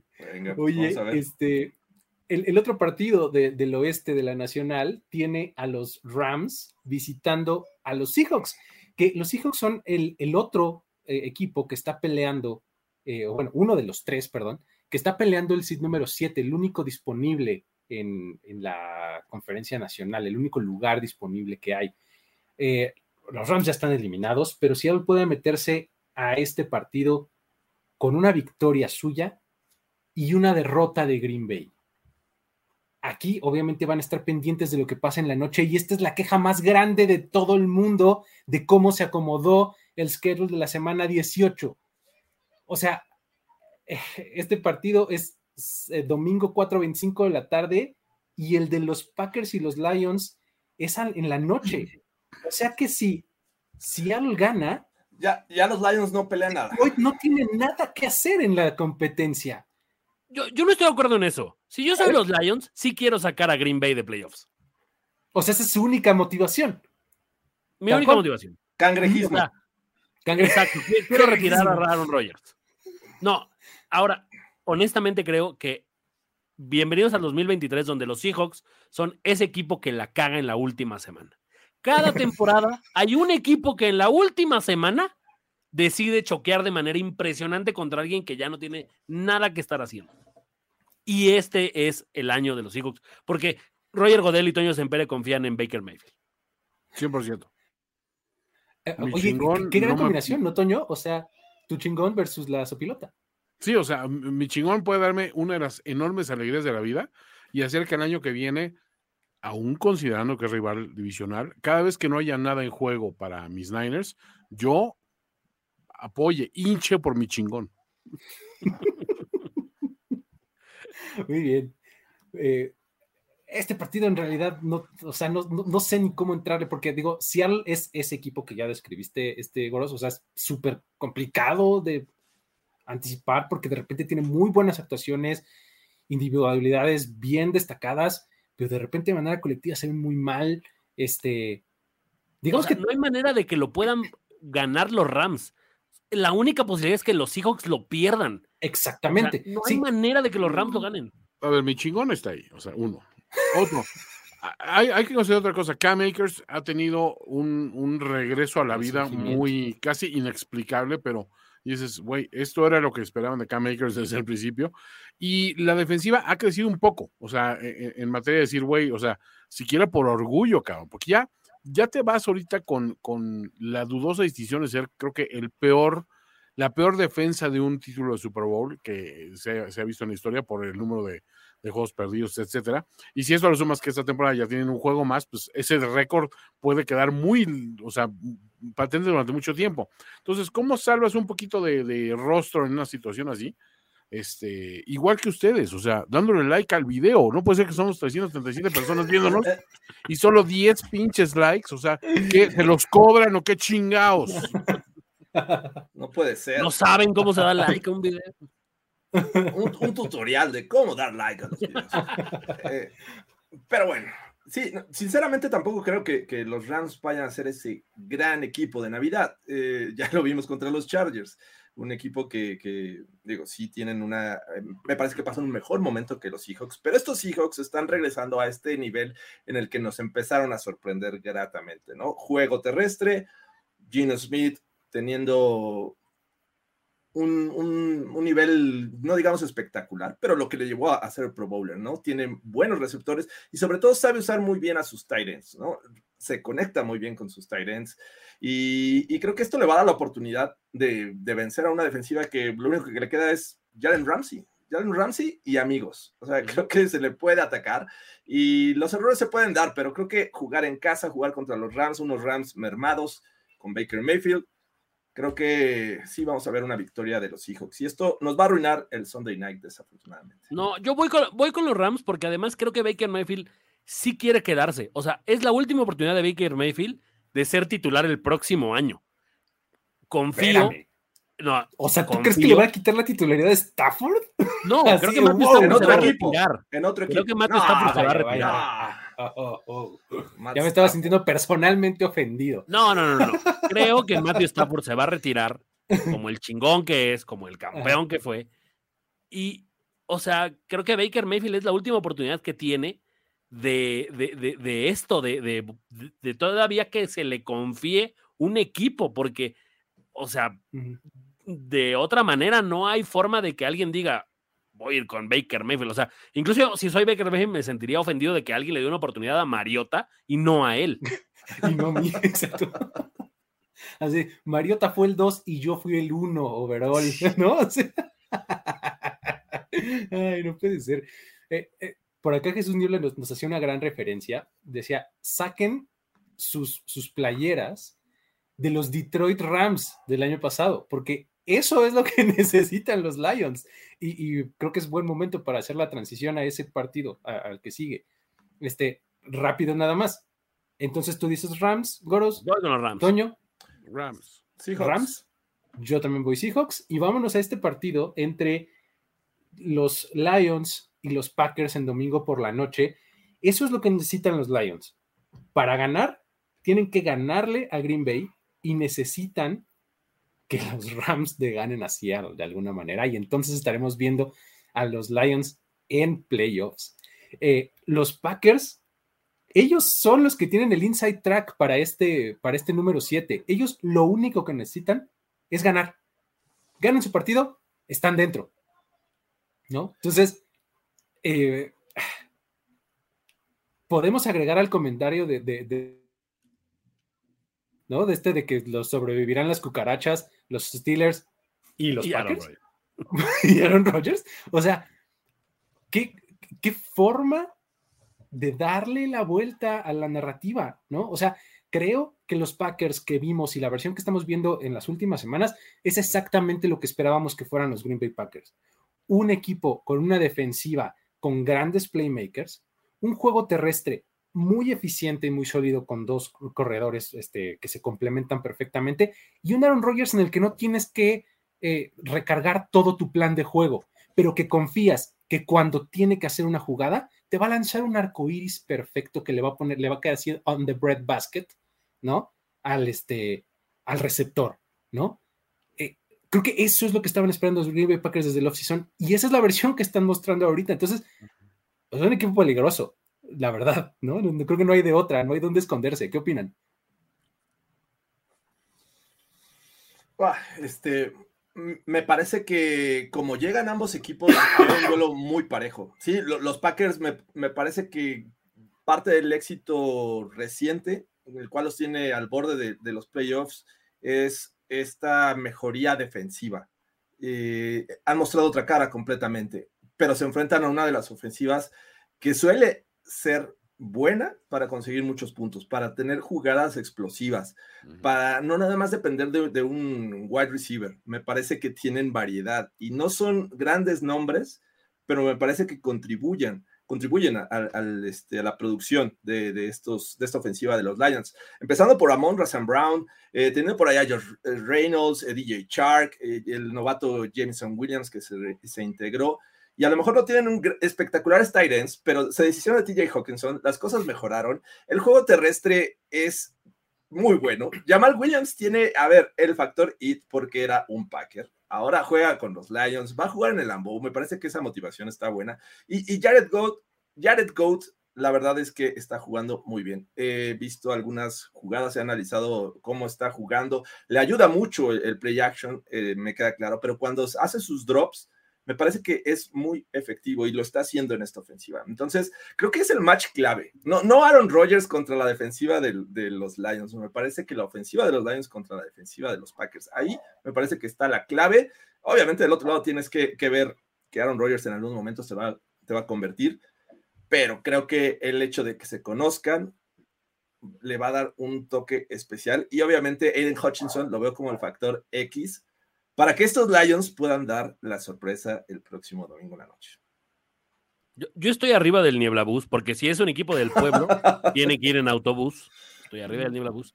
Y así, o sea, me, siento tan identificado con estos Lions, porque así como los Bills se quitaron el yugo de los Pats, creo que es, o sea, los Lions necesitan, les urge ganar este partido, sea para meterse a playoffs o no, para por fin quitarse el yugo de Aaron Rodgers y decir, güey, ya retírate o haz lo que quieras, pero ya no me vas a ganar, ya, o sea, ya no tienes mi número, ya no vas a llegar a Detroit a hacer Hall Marys, o sea, ya basta. Ese es el juego que necesitan los Lions ganar hasta por historia, porque en 10 años que, que vengan, puedan ellos ser los mandones que en la rivalidad contra Green Bay. Exacto. Entonces, lo único que, puede pasar en este tipo de juegos es que los mismos Lions salgan como tan queriendo que Aaron Rodgers en dos pases les diga, tomen, güey. O sea, eso es lo que querían. Simple. Lo de siempre les voy a aplicar. Entonces, creo que tienen que salir bastante enfocados los Lions para no perderlo luego, luego. Creo que ese es el tipo de juego que los Lions tienen que, que, que evitar llegar súper emocionados, emotivos, eh, güey, ya, ya perdió los Seahawks y vamos ahorita por la cabeza a Aaron Rodgers y en el primer cuarto les meten 21 puntos y se acabó. O sea, eh, los Lions tienen que evitar ese, ese tipo de escenario. Pero creo que hay una cosa también que, que, no hay que olvidar, digo, Green Bay ya con la racha de cuatro juegos, los Lions han ganado siete de los últimos nueve, pero esa racha ganadora de los Lions empezó precisamente contra Green Bay. O sea, le gana Green Bay y creo que ahí puedes hablar un, un, poquito de que si, si logran imponerse a su rival divisional, al güey que ha tenido su número toda, toda esa historia, es donde vienen estas cuestiones que es un cambio de la cultura de un equipo. O sea, y siento que es donde dicen, ok, a lo mejor lo más seguro es que, que Rogers en efecto te, te, te, vacune dos veces en, o sea, dos touchdowns en las dos primeras series ofensivas, pero ahora tienes que estar convencido como equipo de que ahora sí tienes con qué responderle. Claro. En otros años no había forma. En este año dices, ok, ¿cómo le quiero responder? Controlando el flujo de juego con, un, con, con ofensivas terrestres, este, también yendo a, a, un pinche tiroteo por el aire, pues Goff lo, lo puede hacer de que lo pueda sostener y llevar hasta una victoria, pues no sabemos, pero de que tiene con qué y este año lo ha mostrado, sí lo tiene. Entonces, creo que ahora, aparte, fíjense el, balance también, tienes pass rush y una, y una defensiva sólida con los Lions y el regreso de Jair Alexander en, en, en, este, en Green Bay, que es lo que enciende la defensiva. O sea, el juego es muy parejo, pero por primera vez puedes decir, si Rodgers y Green Bay hacen lo que siempre han hecho con Detroit, ahora sí tienen con qué responderlo. O sea, esa es la, la parte donde dices, eh, tienes que tener esa confianza en ti mismo. Exacto, y es ahí radica, o sea, en convencerte a ti mismo de que hey, no hay problema si se me van arriba 10 puntos en el marcador, tengo con qué regresar. Uh -huh.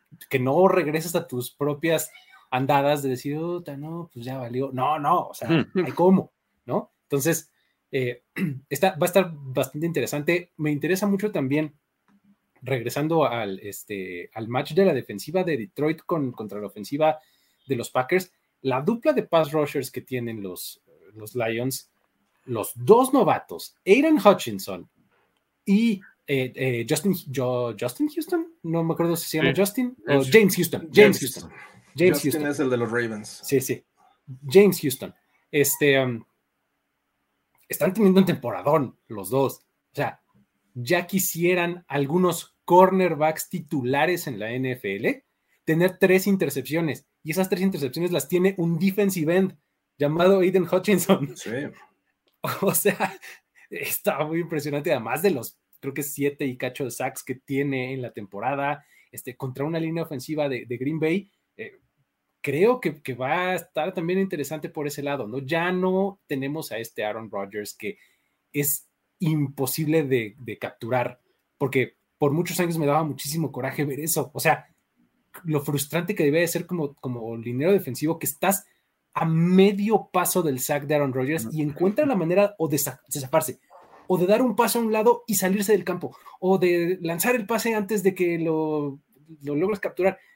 Ya esta temporada se ha visto que ya no está ahí, por lo menos no todo el tiempo. Entonces, contra un tipo como Aiden Hutchinson, contra un tipo como Houston, que además desde la posición de tackle defensivo lo está haciendo, me parece que también va a estar interesante. Entonces, eh, restore the roar, amigos. Restore the roar. es que de, del otro lado, Aaron Rodgers siento que tiene el tema de decir, I still own you. O sea, sí, totalmente, sí. Va, va a llegar en ese mood y, y después de lo que le hizo a los Vikings, creo, creo que en general la NFC debe estar muy pendiente de este duelo porque no te quieres encontrar a ninguno de estos dos en la primera ronda de playoffs. Después de lo que le hicieron a los Vikings, los Packers, creo que si los Lions le ganan a los Packers y se meten a, a playoffs, los Vikings van a estar temblando. Lo mismo uh -huh. podría pasarle a equipos, tal vez no, a, o sea, perdón Luis, pero veo más viable que los Bucks se le apliquen a los Cowboys que se le apliquen a los Lions. El tema eso mental una... de los Cowboys ahí contra Tom Brady les. Eso es una lo, cuestión lo de cuándo va a pasar, no de si va a pasar. Exacto. Entonces, creo, creo, creo, que de aquí, de este juego, sale el, el rival que no pensabas hace cinco semanas que iba a estar en la final de conferencia. Ándale. Creo, creo, que la narrativa de los Lions está bien bonita, ¿no? O sea, si hace una temporada hubiéramos dicho se van a pelear los playoffs este equipo que ganó 13 ocasiones en la temporada contra uno de los peores de la NFL, dirías, estás loco, ¿no? Y al final de cuentas, aunque ganen los Seahawks, me parece que estos Lions llegaron a un lugar en el que nadie esperaba. O sea, realmente, eh, o, ojalá, ojalá que no le deseo mal a los Seahawks, pero creo que, tengamos esta historia de que se estén peleando el pase a playoffs en el domingo en la noche es lo que más me encantaría. Y yo veo a los Lions ganando. Exacto, todo el mundo quiere llegar al domingo en la noche y sentarse en su casa y apoyar a los Lions. Honestamente, todo el mundo es el equipo del pueblo, caray. Toño, ¿tú qué dices? ¿Quién gana? Yo estoy con el equipo del pueblo, pero creo que va a ganar Green Bay. Ok, ok, ok. Bien. Eh, um, pues Lions contra Bills en Super Bowl, ¿no? sería increíble, sería un duelo de proporciones bíblicas. Imagínate un Jaguars Lions, pero bueno, no creo. Jaguars Lions, algo así, duelo felino. Muy bien, estaría buenísimo. Ok.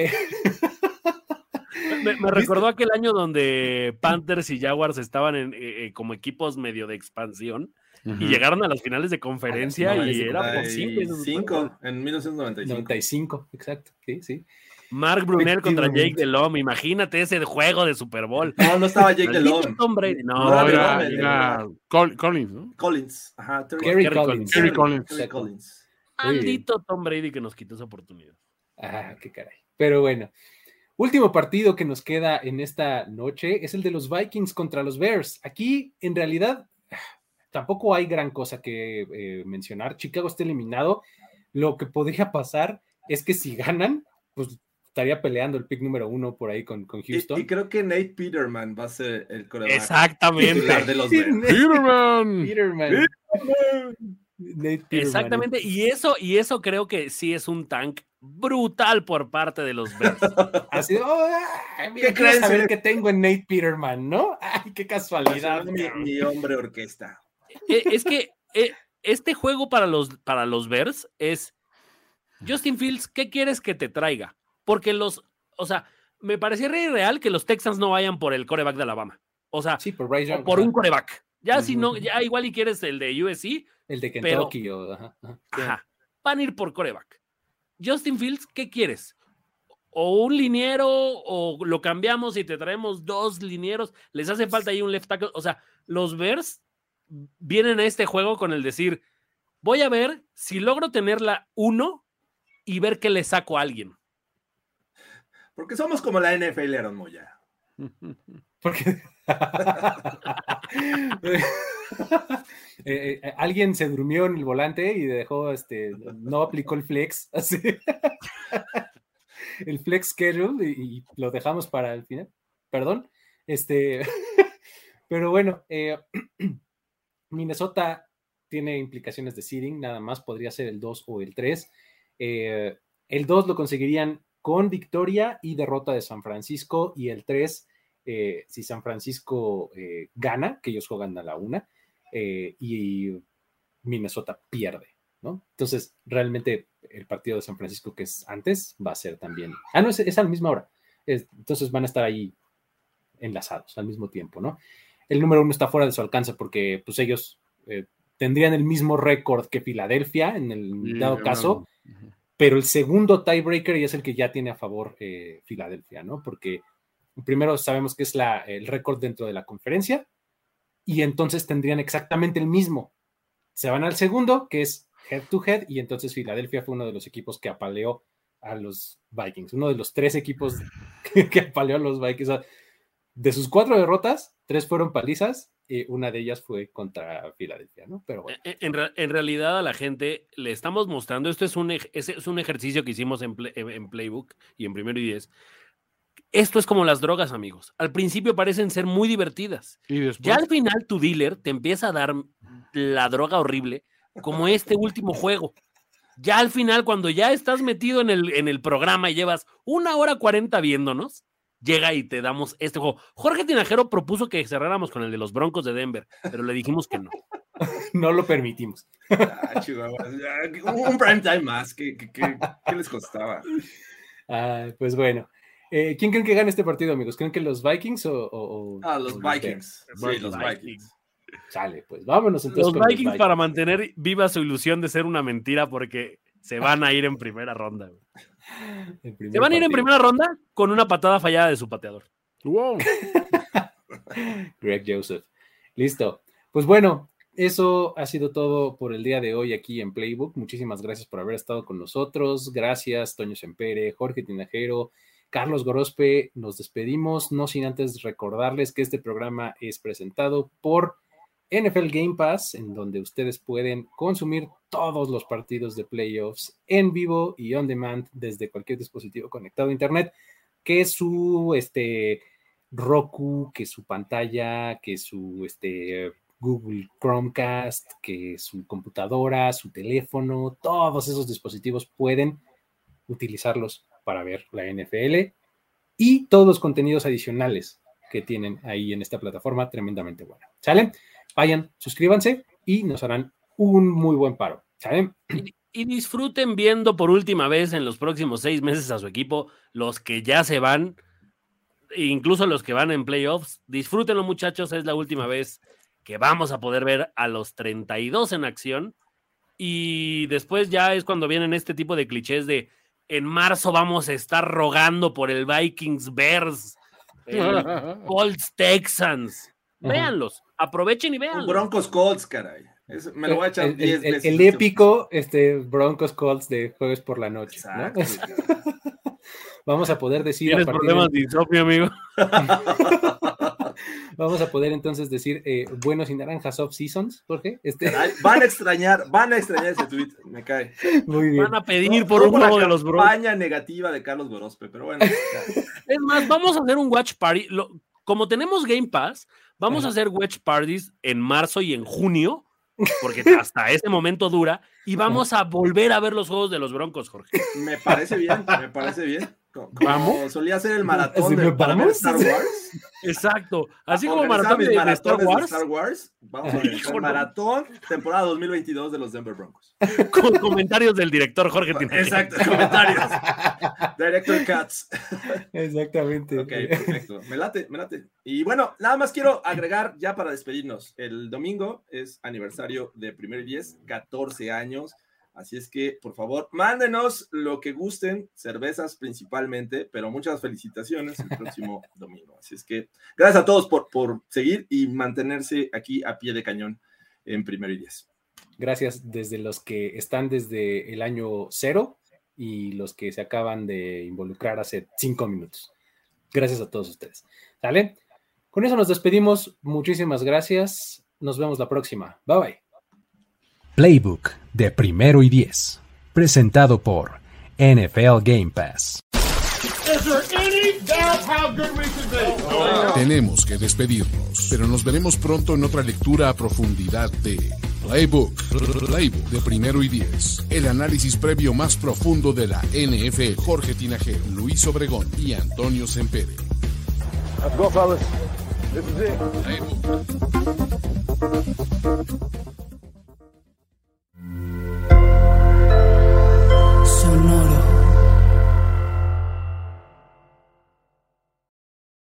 Step into the world of power, loyalty, and luck. I'm gonna make him an offer he can't refuse. With family, cannolis, and spins mean everything. Now, you wanna get mixed up in the family business. Introducing The Godfather at Choppacasino.com. Test your luck in the shadowy world of The Godfather slot. Someday, I will call upon you to do a service for me. Play The Godfather now at Choppacasino.com. Welcome to the family. No purchase necessary. VGW Group. Void where prohibited by law. 18 plus. Terms and conditions apply.